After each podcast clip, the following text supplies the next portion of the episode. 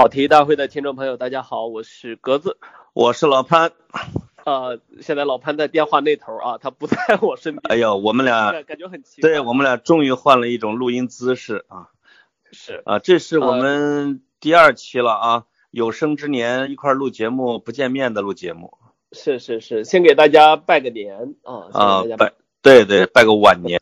啊，对，那就再给大家拜年啊，我们已经拜过一次了。是，再给大家拜年。是。那其实呃，这一次呢，我们植入话题啊，我们谈的是一个比较沉重的事情，就是呃，大家都是在呃，我我那我那天早上起来很早，我可能七点多我就起床了，起床之后忽然。看到群里面有两个不同的群在那讲比科比，我说科比怎么了？因为好几年，其实自从二零一六年他退役之后，我就觉得他好像新闻并没有特别的多，对吧？是是有一次奥斯卡的最佳动画提名，然后那次他很风光啊。我说科比能有什么大新闻啊？然后一看，我我当时就雷到了，我真的是震惊了啊！你当时你会你当时相信了吗？我当时相信了，因为呃，因为呃，等到七点多的时候，是实际上已经媒体已经凿实信息了，它不是一开始的那个 TMZ 的那个传言了，它好像是北京时间四点多钟吧，对，那个时候说是发生的，对对对，是是是，我也是七点多钟起来的，嗯啊，老潘在是在我们很早就在群里讨论这件事情啊，你哎，你看球吗？你看篮球？我我看球，但是我看球的时间。是从是这样的啊，乔丹时代那是一直看的，从因为乔丹时候是迷公牛嘛，什么乔丹呀、德雷克斯勒啊、什么马龙啊那一那一斯托克顿呐那一代都看，后来是呃姚明那一代，就是姚明打就是自从进入 NBA，然后姚明退役，我结束看 NBA 啊，我跟很多的这种叫类似于假篮球迷一样啊。一个是看乔丹，一个是看姚明啊。科比应该是比乔丹要晚，比科比呃比姚明早一点，是吧？呃，科比他的时间很长，他的时间跨度从一九九六年一直到了二零一六年，横跨了整整二十年的一个职业生涯。二十年，因为他打篮球太早了。嗯，是是，他从高中毕业就直接进了 NBA，这个也后来成为很多人的一个榜样，就是很小的年龄啊，十七岁左右就直接冲进了 NBA 这样一个篮球的最高殿堂啊。是，其实其实我问你这个问题是因为我有点心虚啊，我是我是不太看篮球的，但是呢，哦，我哎，我以为你是看 NBA 的啊，我真的看过好几十场科比的比赛，当然在在科比那么多的比赛里面，我觉得看几十场确实是很少啊。但是我也可以很很很负责任的说，我我觉得我看过的他的比赛都是很精彩的。为什么呢？因为对，你知道在大学男生宿舍，你要你为呃你一个非篮球迷会在什么时候看篮球呢？那就是所有男生都聚在一起看的时候，你知道这场比赛你不容错过的。所以我看过科比很多很精彩的比赛，包括你是属于这个篮球篮球群众对吧？嗯，篮球群众，那我对科比可能。确实比你对他的感情深一点，就是很奇，我很巧，我本来这段时间都应该是十点十一点才起床，但是呢，这次是呃今天早上四点钟是阿森纳的一场比赛，我四点钟爬起来看完球，看到五点多，然后躺到床上睡觉，竟然七点钟自己醒了。要按说一一般得睡到中午了，结果看到了科比的消息，还流了几滴眼泪。这这是我第二次从一早上一睁眼醒来听到牛人去世的消息。第一次也是我那次我哭得更厉害，那是一九九七年在大学宿舍里边，那时候都是兴听这个收音机。啊，早上一醒来，这个收音机就开始放了。结果我我躺在床上一拧开收音机，播放的是哀乐，放的是邓小平去世的消息。嗯，哎呀，因为我我的这个年龄，从我出生开始就是邓小平的时代嘛，对吧？一直经历了他执政到他去世的完整的时代。那个时候，我们全宿舍的人。都爬起来，都那特别安静的听他去世的消息，然后流几滴眼泪。但是也年轻嘛，青春时代。那跟科比这个时候呢，那个是一个年轻人对老年人的一个，对吧？那种感情。现在成了我一个老年人对科比这样，当然我们其实就差两岁，但是我觉得科比是如此年轻，啊，对对，就对一个年轻人又留下了我的这种老泪，所以这这是两次我特别刺激我的事。一一般一般到你这个岁数，早上七点就再也睡不着了，对吧？然后哎，就对呀，都五点半才看完球，七点钟又醒了。是你这个岁数，一般应该五点半起床的。然后是这样的，就是 我我我觉得啊，科比这个事情其实对我的触动呢，他他也是很深的。为什么呢？嗯，有有这么几个原因啊，一个是。哦，我刚说，我看过的科比的比赛基本上都是非常非常精彩的。我我我曾经我曾经亲眼看看到过他的退役赛拿到六十分，然后看到看到他跟猛龙队的那场比赛，一个人拿到了八十一分，就是你知道看着看着一个人一场拿到八十一分是一种什么体验呢？就是难以难以用。语言来去描述这件事情，他他有点类似于梅西那年进了九十一个球啊，没错没错啊，当然梅西那年的九十一个球我也几乎全看了啊，这个是啊，因为那我本来我就是个梅西球迷嘛，呃，对对，就是说起来，然后我对科比的另外就是最早的印象，你知道是什么？嗯嗯，是我的发小，我的发小是一个各种球迷啊，我的发小，呃，我我从小我们俩就这么一块混着长大，他屋里面喜欢贴满海报。他的其中一张，因为我老躺在他家里玩啊，所以他海报的内容我都很熟悉。其中就有一张是科比的，科比的那张海报上写着：“我只是一个少年强奸犯，但是我怎么怎么，就后面的好多话我都忘了。”我心里就很很奇怪，为什么这个这个体育明星他要在自己的海报上，他的名人名言是我是一个少年强奸犯？嗯，所以这让我对这个人印象很深。这这应该不是他的原话。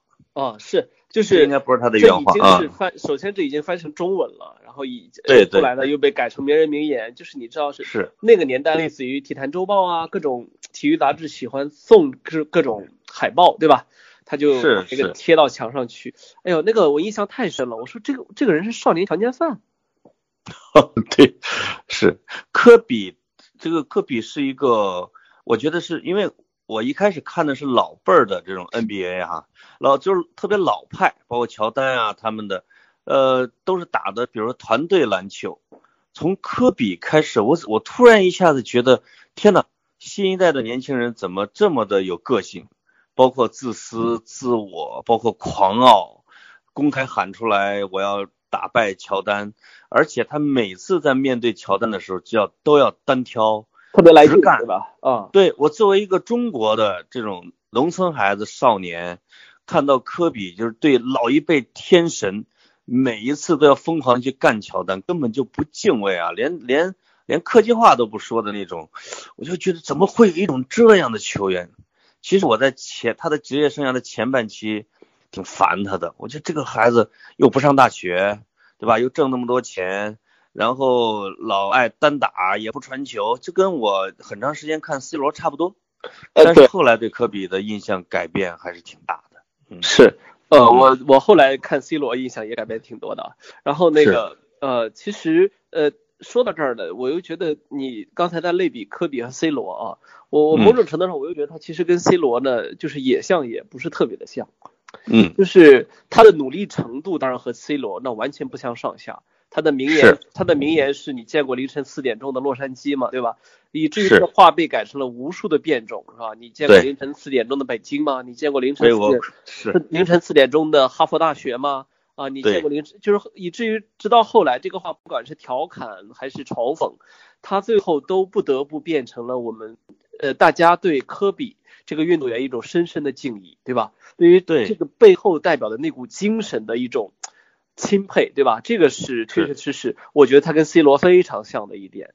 呃，这两个这两个可以说代表了现代运动员里面一种很极致的一种追求，就是我生过来的，我生生生我养我的这个肉躯呢，他所有的天赋都被我开发完了，对吧？他的上限是被开发过的。那这是科比和 C 罗。但另一方面，我又觉得他其实也挺像梅西，或者说我们。呃，常说的各个运动里面以天赋见长的那些运动员，嗯，就是如果我们我我虽然看科比打球很少啊，但是他出手他的脚步，他确实是非常非常有灵性的一种打法，对吧？不是那种我们想象中就是闷头学习苦孩子那种感觉的啊。是，他跟呃他跟 C 罗的技术风格其实是不太一样的，完全不一样。对你想他的身高并不高嘛，对吧？只有一呃两米零一米九八几吧？不不不不，no no no，两米零六左右吧。呃，就是乔丹是一米九八，科比我现在就科比比他高，科比比他高六英尺六六英尺六英寸。啊，这个乔丹是一米九八，我记得比较深啊。科比可能两米零三、两米零六，大概是这么一个高度。呃，我确定科比，我确定科比是一米九八，对，是吗？啊，我刚在网上查了，对。哎，那那那跟乔丹个头真差不多。对，他的个个子并不高，作为一个篮球运动员。嗯，他的对我还专门看了他跟乔丹的对比啊，他的手比乔丹小点儿，脚比乔丹大点儿。就他俩，他从身材上是最像乔丹的人，这个是公认的，嗯。嗯而科比跟 C 罗的有一点区别啊，就是 C C 罗后来他团队也放过啊，这个凌凌晨两点钟的马德里啊，这个 C 罗在泡冰桶，这个肯定是他的团队放出来的，而且也引起了 C 罗球迷的欢呼和以及对科比的这种类比。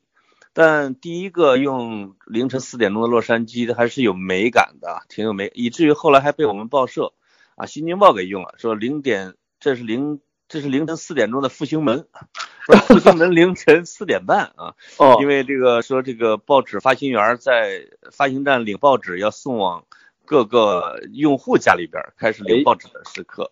那科比呢，跟 C 罗有不太一样的，我认为是。科比的一开始的狂傲和自私自我，到他的后期，慢慢的会发现他其实有点像一种宗教。他的宗教是有他，他有他自己的精神追求。他他的出身其实跟 C 罗不太一样啊，C 罗是一个单亲家庭，要摆脱贫困，要这样那样，而且有各种不安全感吧。科比的家庭还不错。呃，其实从小也挺美满的啊，就是而且从小在意大利又是 AC 米兰的球迷，他的对自己职业生涯的定位就是，比如说我要超越乔丹，啊，我要成为第一人。而且看麦迪的采访啊，麦迪哭着说，科比曾经跟他说，我要成为乔丹，成为第一人之后，我要英年早逝，啊，因为人应该在在他一生的最辉煌的时候啊离去。当然，那肯定是少年时代或者青春时代的那种话，但是这个一语成谶了吧？但是总感觉科比有一种宗教般的啊这种信念，对自己打球，哎，这让我对他的认同度确实高了很多。是他，呃，其实他对足球迷来说也是一个很很让人熟悉的人啊，因为他跟呃 AC 米兰，他一直说他是他是他的那个。左臂如果砍开，流的是蓝黑色的血；右臂如果砍开，流的是紫金色的血嘛，对吧？对对对对。呃，他一直说自己是罗罗森内里，所以呃，这这一轮的意甲 AC 米兰全队也会为科比戴上黑纱。呃，另外呢另外呢，就是他跟巴塞罗那的很多球星关系都非常好。呃，从从小罗开始到梅西、伊涅斯塔斯，几乎所有人，你看在科比去世之后都晒出了跟科比的合影。对吧？是是，因为他去小罗和梅西应该最难过哈。对对，因为他去甘博体育城去呃专门拜访过啊。然后你看，所以梅西对他的评价说说这个我们失去了难得一见的一个天才。我觉得这个这个是天才对天才的一种评价啊。的的确确呢，你说科比他的职业生涯拿到了五个总冠军，并没有去真正的照他原来的预想那样超过乔丹，对吧？乔丹拿到了六个。但是你一点都不会觉得因此五个和六个有什么差别，对吧？他的光辉完全是挡不住的。对，就连他的退役赛，科比都可以一个人拿到六十分。你哎呦，我看了那场。这样的人为什么要退役，对吧？当然，实际实际原因是他的身体已经承受了过多了，对吧？并不是他的意志撑不下去了，是他的身体完完全全不能承受。是他在最后一年的巡回赛的时候，好像是不止一次在动摇。因为，因为我们看上去他真的他的状态，就是不像一个三十七岁啊那样的一个人，能得六十，而且突破后仰跳投、传球，那个样样包括扣篮都可以。他真的是可以像乔丹一样打到，比如说四十二岁啊之类的。是科比。确实看来是一个好胜的人，他就决心在自己的第二个战场，或者说下第二个人生状态里边再创一番事业。因为他说过一句话，说如果以后人们提起我说，呃，他是篮球打得特别好。他说他说我这是我一生的失败。他他决心要在新的一个，比如另外一个战场啊，类似于能超越魔术师约翰逊，能超越乔丹他们的这种啊第二人生的成就啊，对自己是有特别高的这种这叫要求的那种人。是是是，嗯呃，所以所以你看到他二零一八年就拿到了奥斯卡的最佳最佳动画短片的提名啊，当然这个还是 以他自己的篮球故事《The Basketball》。那个作为主题的啊，我看了那个，那个还真是挺挺好的，还挺感人的一个事情啊。是，就是他自己的故事已经够好了，对吧？嗯，对。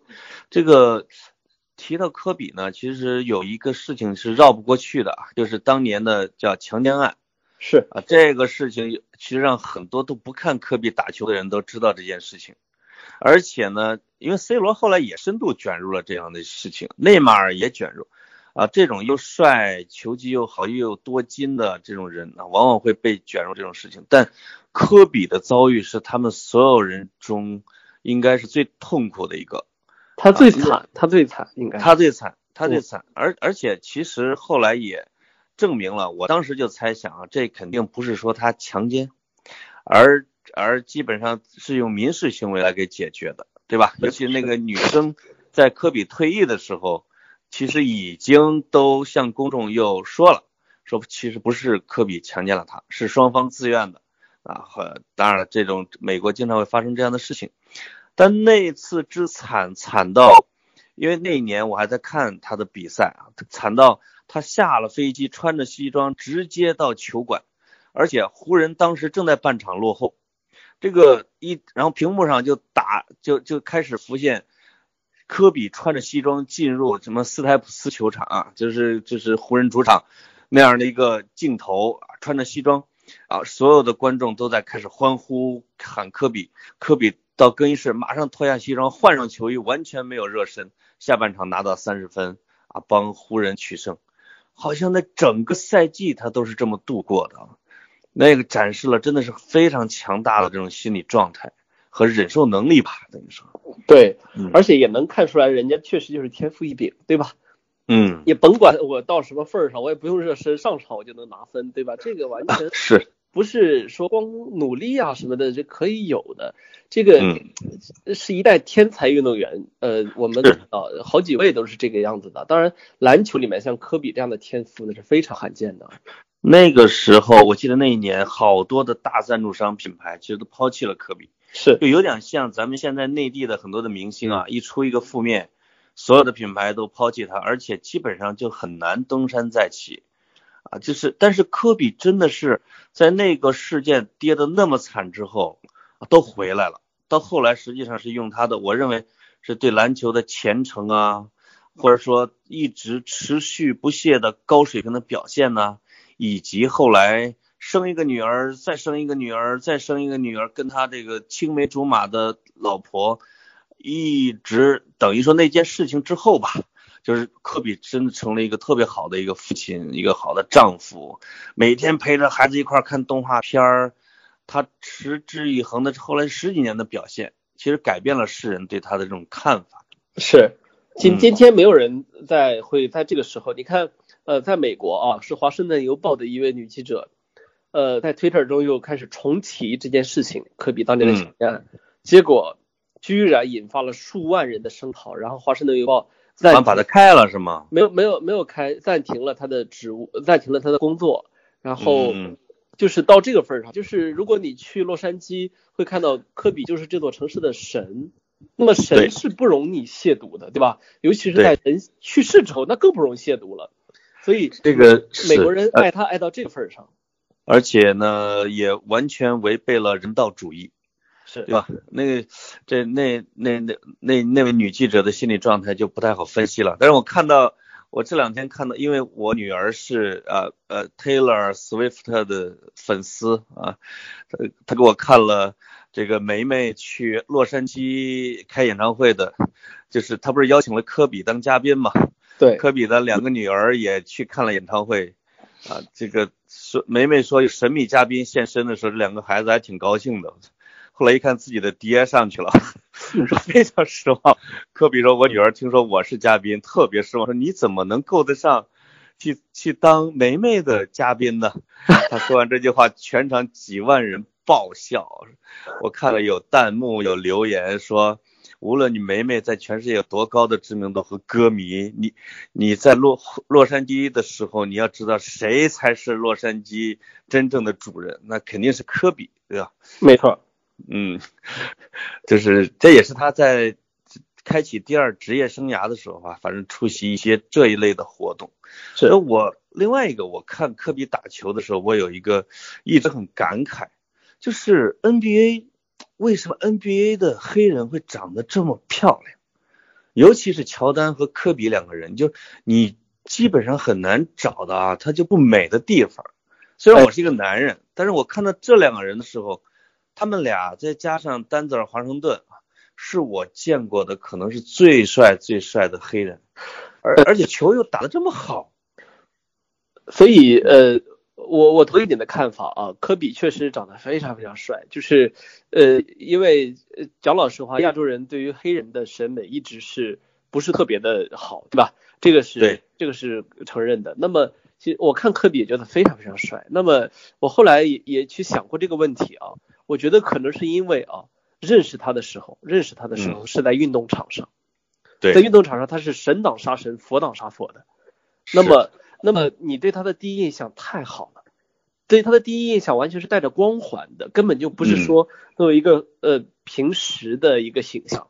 所以当你在通过这个去认识他的时候，他的生活中的每一处一举手一投足又都可爱了起来，对吧？这个我觉得是有可能的。我因为我我们没有经历过说完全是一个素人啊，看他一眼看他长得帅不帅，没有过这个过程。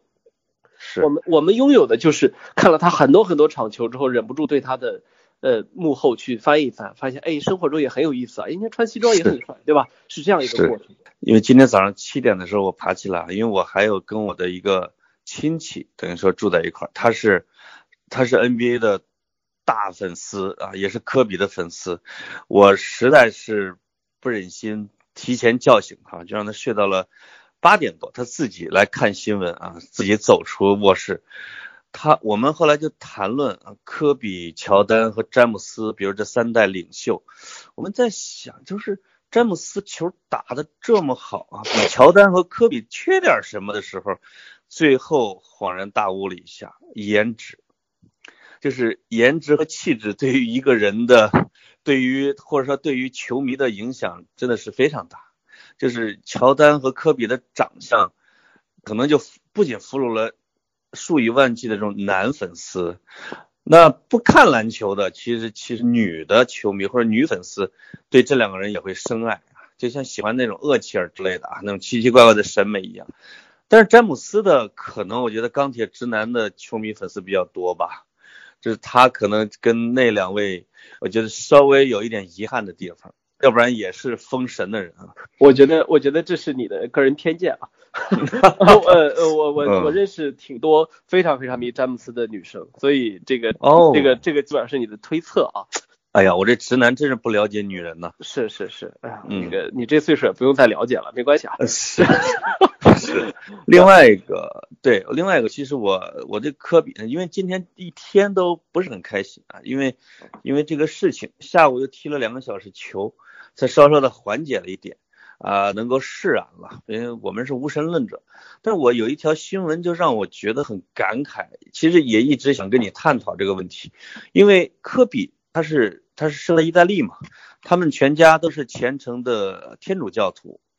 我看到一个新闻说，科比跟他的二女儿吉娜是叫吉娜吧？嗯，就是他们在出发之前两个小时，还在教堂里边还做了这个类似于做了祷告，做了礼拜，这个呃还领了圣餐。然后去登上直升机，然后出事情。这个新闻就只是在单纯的描述他们那一天做了什么。但是我就突然觉得，作为这么热爱家庭的一个男人，拥有四个女儿的父亲，每天陪女儿打球、看动画片的爸爸，然后呢，这个跟老婆结婚二十年还这个喊我的。王后的那个人，他从教堂出发，祷告完之后，他跟上帝沟通完之后，然后他在空中就出事儿了。就是就让我想，我这个无神论者不免在想啊，就是有那么虔诚的信仰有用吗？或者说，如果按照如果我是一个教徒，那是不是上帝对他有点太不公平了啊？就是这，我想听听你的看法啊。如果上帝喜欢他，把他叫去，这不能算对他不公平吧？这最多算对其他人不公平。如果是这么理解，我就觉得有点愚忠了啊！对上帝，上帝喜欢谁就把谁召进去，而让他跟他自己的家庭生离死别吗？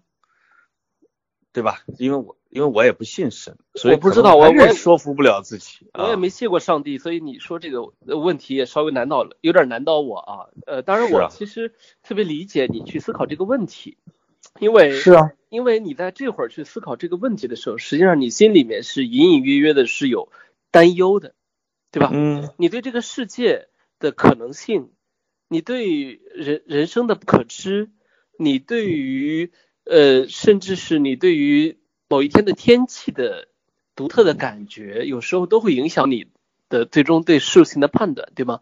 那么这些。很复杂的情感加起来，有可能又会让你觉得，呃，因为你是一颗会思考的芦苇啊，在这个宇宙中，但是呢，终究呢，你是一颗芦苇，那么你就不太不是特别的清楚，你这个芦苇在摇摆的时候想的这些问题有没有意义，对吧？而这个意义本身又是支撑你自己的很重要的东西，对吧？是啊。想要知道这些问题呢，改天我们单独来一期啊。我跟你说，没答案。嗯，这些。这些我呃跟我认真的去去想过一些啊，那么我觉得去找时间可以探讨。是，但是呢，在我自我隔离的这个地方啊，这个北戴河的海边，一整天都在下雪从我早上出门，它就在下，一直到现在刚刚停啊，整个的小雪不断啊，那化的地下都是水。哎呀，所以这整个的今天的感觉还是挺。还是挺有点难过的啊，但是抱抱抱是吧？哎呀，没关系，抱抱哎呀，对，但是呢，我还不是科比的类似于叫铁粉，没错，只能叫路人粉吧。我看我看到了一些伤心欲绝的粉丝，在是的，是的，在我的朋友当中，是的，那些人可能比我们呃不是比我小啊，当然可能会比你大。他呃，我看他的时候，我已经比如说我很大了，我成年了，比如我在大学。我欣赏他的球技，对吧？我从不理解他到欣赏他的人生，欣赏他对比如说家庭啊一切的态度，可能这一个，然后一个英年早逝的优秀的人去世，我很难过，这可能是我的普通的看法。但是科比真的影响了太多人的青春。我我这我的同龄人，我的同龄人有太多拿他当做英雄了，哦，他他是他们心中，比如说对我来说。费德勒和梅西就是我心里的英雄，对吗？对。那么对他们来说，科比在他们心中就是扮演了这么一个角色。那这个这角色很重要的，这个角色特别特别的重要。他不是说他不是你身边的人，他不是你家人，他不是你认识的人，但是他比，但是他很重要，对吧？对，科比是一个好偶像。我说这个好偶像不是说他不犯错误，而是什么呢？而是他无论是在什么样的逆境中。他都能够坚持自我，他不会迷失方向，他就他会一直在篮球场里边来追求自己的那个目标。比如他其实，比如说，我记得啊，他十八岁就不上大学了，他要去选秀，其实他家人是不同意的。包括他跟他现在的老婆，他当时他们两个都都不上大学要结婚，结婚他科比的家人是不同意的，而且不参加他的婚礼，导致他的婚礼只有十二个人参加。而一这也导致他跟他的父亲的关系其实很长时间不太好啊，他父母还还卖他的高中的纪念品什么的，后来闹闹过很多的事情。是，这可能也说明他也没怎么帮他父母，对吧？是，这这呃，就是包括这种成长期，包括他的强奸案时期，包括他跟奥尼尔的这种撕逼，或者跟乔丹的单挑。你就会发现，这是一个青春期少年应该模仿的人的样子。我就是要这么干。就是很多人青春期迷茫，是没有奋斗的目标，是或者说没有人去支撑他的信仰。对，科比是能够给这些人来提供信仰的人，对吧？是为自己的孤僻和父母对抗逆反来提供精神食粮的那个人，所以我觉得他是一个好偶像，嗯。哦，他是呃，在科比成名的时候，其实互联网还等于是刚刚兴起。然后在我们这代人在看科比的时候，实际上我们的主要的方式是呃电视，对吧？看电视，一群人聚在电视前面，然后是去把买体坛周报，去买呃篮球画报来买各种各样的东西，然后把它剪下来放到自己的床头贴着。就是在我们的成长的。房间里面永远都是各种各样的海报和各种各样的体育明星，对吗？是。那么，呃，这些人呢，在我们的床头陪着我们成长了，成长了起来。科比就是这样一个陪着千千万万的青少年成长起来的人。那么，这样的人，这样的人，他对于这个人，他对于这个少年来说，他的意义是无可估量的，对吧？而且，你刚说科比是一个好偶像，他的的确确是。如果你看的话，他其实在方方面面都是非常优秀的。我可以说一个好的偶像，他其实本质上啊，我不知道这么说有没有偏见，他应该是一个智商非常非常高的人。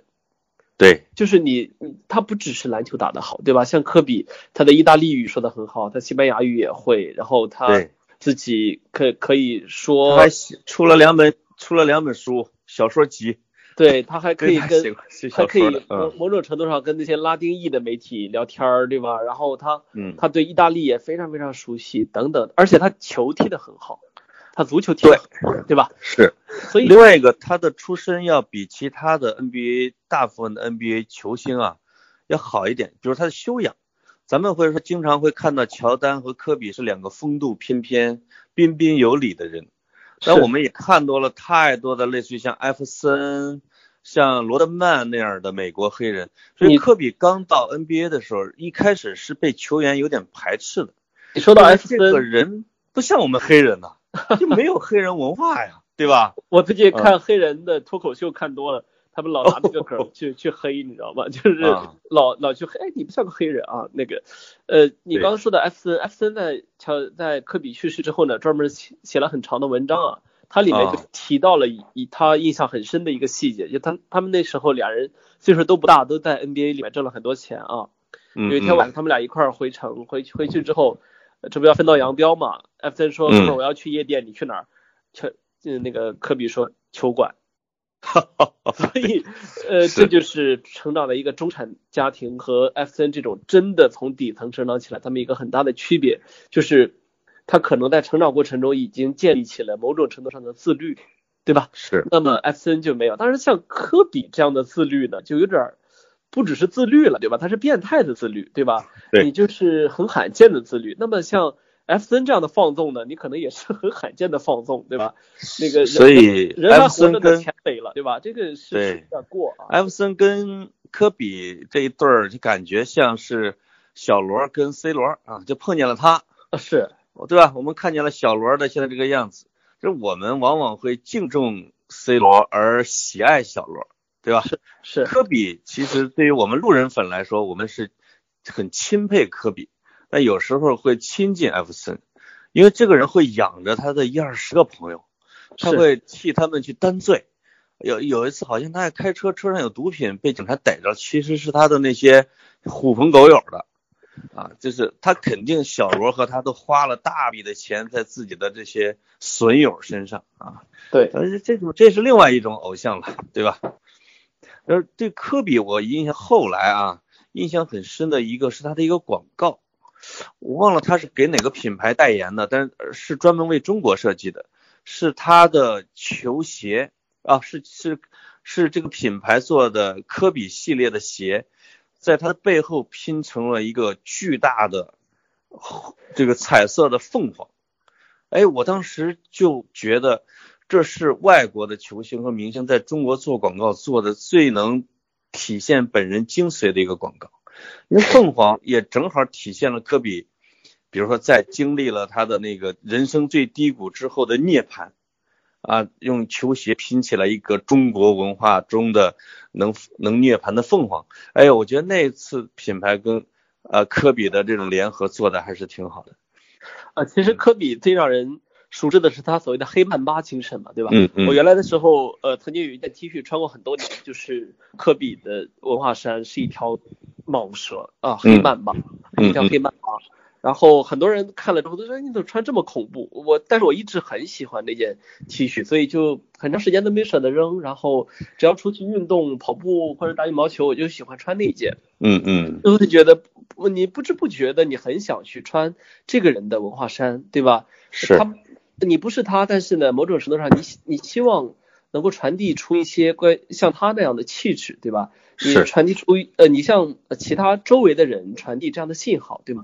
我对说到就是像小罗啊，像艾弗森啊，就是我们好像情感上会稍微亲近一点，的的确确是的，对吧？嗯。其实我觉得做一个像科比这样的人挺累的，真挺累的。绝对。你说他不要说别的，他哪怕胖一回，你都会觉得，哎，他怎么能那样呢？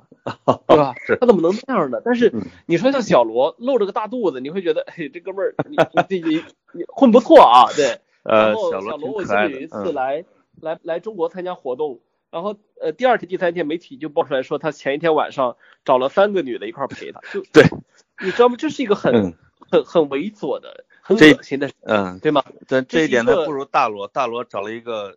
Lady Boys 啊，没有，我就说这是一个，这是一个违法犯罪的事情，对吗？是。但是如如果你说科比来中国这样，那他是个大丑闻，对吗？巨大的丑闻，他会成为全世界体育版的头条。可是小罗发生这样的事情呢？第一，他不会成为体育版头条；第二呢，大家会觉得我来的是小罗，没来错人啊。小罗这种感觉跟罗纳尔多一样啊，就罗纳尔多做出什么事情，我刚才说的是。找的一个人妖啊，他有一次嫖妓嫖到一个人妖啊，这个还举报人家啊，说是我找了一个人妖，大家哈哈大笑，说这就是从李约热内卢的贫民窟出来的孩子啊，他的素质就是这样啊。但是所以你说像这么自律啊，活得其实挺累的，对吧？挺累的。其实用我们今天的话来说，你是在努力的维持一个人设，但是呢，你反过头来去想，他其实根本就没有去维护人设，因为这就是他。我觉得。科比不需要，他不需要去维护这个人设。如果他如果他不这样，他才特别难受，对吧？对，这个是一个本质的区别。如果如果罗纳尔迪尼奥变得像科比那样啊，凌晨四点开始训，但是他其实凌晨四点也没训练啊。嗯。咱们就说训练的很辛苦，然后只对妻子忠诚。呃，凌晨四点的罗纳尔迪尼奥一定是刚步出夜店的门。对，我就说这个意思。我是说什么呢？对。对于罗纳尔迪尼奥来说，需要去努力的去维持那么一个星期，装一个星期的事儿。对科比来说，如果一个星期没做，他心里不舒服，是对吧？我觉得这样的人，其实是我们愿意给他很高很高的敬意，对吧？很难，嗯啊，这就这就像天生的一样啊，这很像天生的，对。就是我们有时候会很痛惜于有些人浪费了自己的才华。比如加斯科因啊，比如小罗呀，就是我们明明可以再多看他三五年的，啊，但是这个你就觉得，哎呀，怎么能这样？那在这个时候，我就觉得哇，我就会觉得，幸亏像 C 罗的粉丝，像科比的粉丝还挺幸福的，对吧？能多看他打这么多年，他还在努力，他有时候是在为他的球迷活着，而或者是在付出，对吧？你知道我今天又看了一场澳网的，呃，那个。四分之一决赛，你看的是德约科维奇那场吗？费德勒啊，费德勒，你们家费德勒啊，救了七个赛点，逆转了。那么本届澳，我天呐啊！本届澳网呢，他已经连续连，他已经不是连续，他已经两次惊天大逆转。上次是第五盘的时候，四比八，然后一路扳成了十比八。然后我这今天呢是在第四盘面临七个赛点。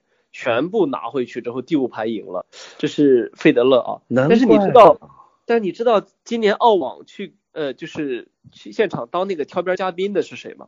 是谁？是那，是俄罗斯那个萨芬。哎呦，哎，我还挺喜欢的一个啊，贫嘴小子。我我我跟我知道你的感觉。嗯。二零零五年的澳网半决赛，我眼睁睁的看着萨芬和费德勒五盘大战。最后他把费德勒打出去了，那是巅峰时期的费德勒，萨芬能够把他打出去，所以就他，而且他们俩岁数几乎是一样的，同代 同代球员里面，萨芬属于智天赋很高的那个，对。可是萨芬退役多少年了，你知道吗？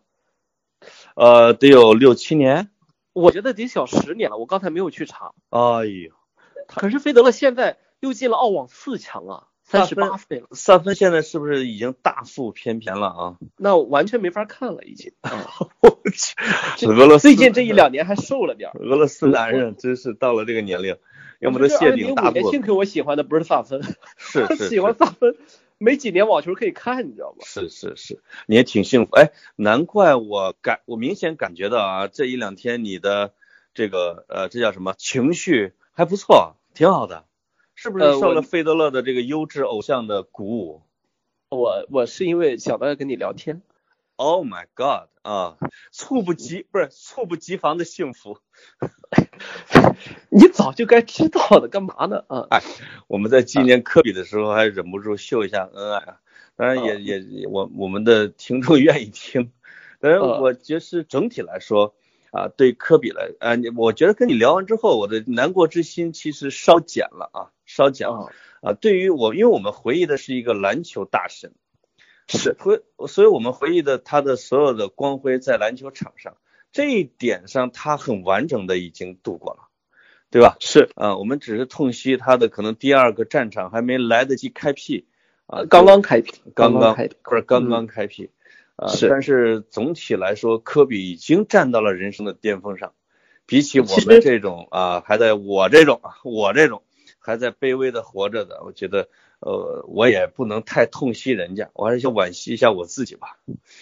呃，没有，其实科比的第二段人生啊，我们也稍微说一下，他其实开启的挺顺利的，对吧？嗯。他的拿到了奥斯卡，这个这是他的媒体公司。另外，他呃，他办的那个饮料，他收购的饮料公司呢，跟可口可乐合作啊。我看好像说，我我记不清那个具体的数字，好像呃流水达到了七亿美金啊，就是已经成为一个越来越主流的运动饮料等等，就是。呃，你知道像这么努力的人，然后他的资源又很好，而且他开了有一个投资公司，好像回报也不错啊。是他很难去，他很难失败的。是，也就是说，如果不是这个事情发生的话，洛杉矶这座神会长久的存在着。是这个 NBA 呢，就是被大家公认的啊，就是在经营上，第二人生也特别成功的。那第一个是约翰逊，对吧？是因为约翰逊是星巴克的股东，虽然是小股东，那这个这就已经不得了了啊。第二个就是乔丹，那乔丹确实这也没办法，这个各方面素质都太好了，他可以买球队，他可以做各种产业。第三个其实就被寄予厚望的就是科比，对，嗯，这几个人也确实善于经营自己，影响力和品牌形象又好啊。而且你看，其实我们大家。中国球迷，我觉得叫科比的时候，这个是很亲切的，因为按照我们叫外国人的方式，应该叫他叫布莱恩特，对吧？对，他的科比是他的那个 given name，对吧？是他是他的名字，不是他的姓。哎，一般我们叫外国人的时候都是，你看是吧？乔丹也是姓，对吧？然后那个什么都是姓，但是科比是他的名字。哎呦，哎，你说你说到这两个字的时候，让我又回想到了二零零二年那个。周末的下午，我天，你看我们老年人一回忆都是二十年前。我在北航跟我一个好朋友打球，啊，对面呢是类似于刚上北航的学生，我们要打这种叫三对三的，那哥们儿就一边吐着舌头，一边歪着脖子啊，这种把我给涮过之后，吐着这这个哎上篮，这个我们就乐啊，因为他实在是太 NBA 了。这哥们儿说，哎。呃，不好意思啊，都是跟科比学的臭毛病。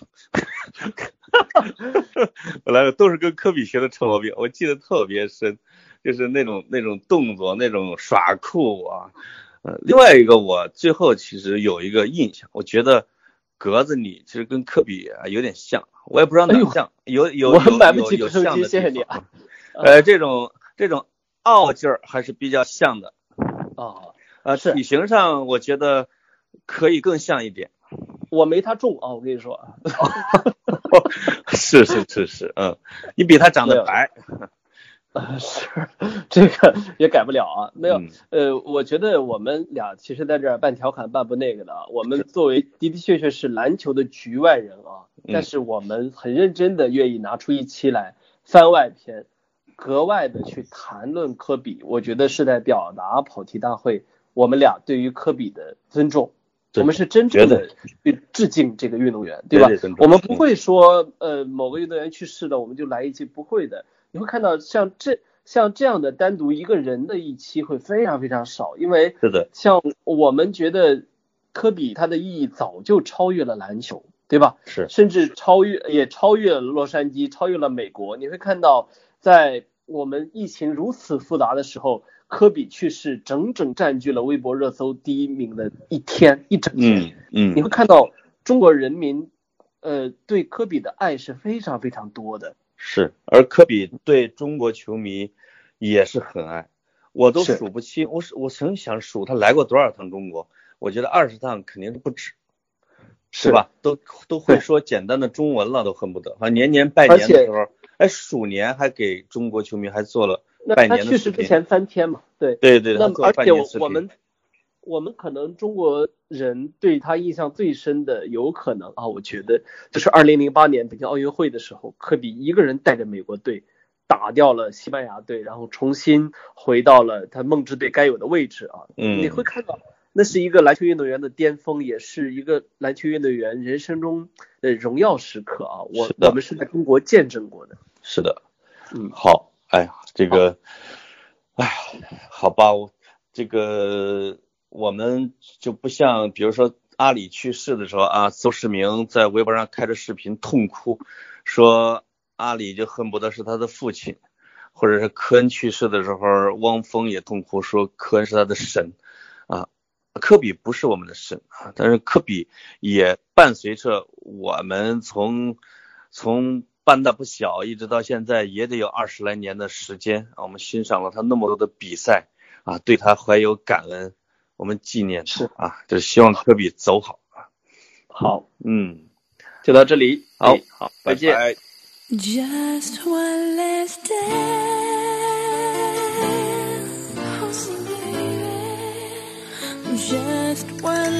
We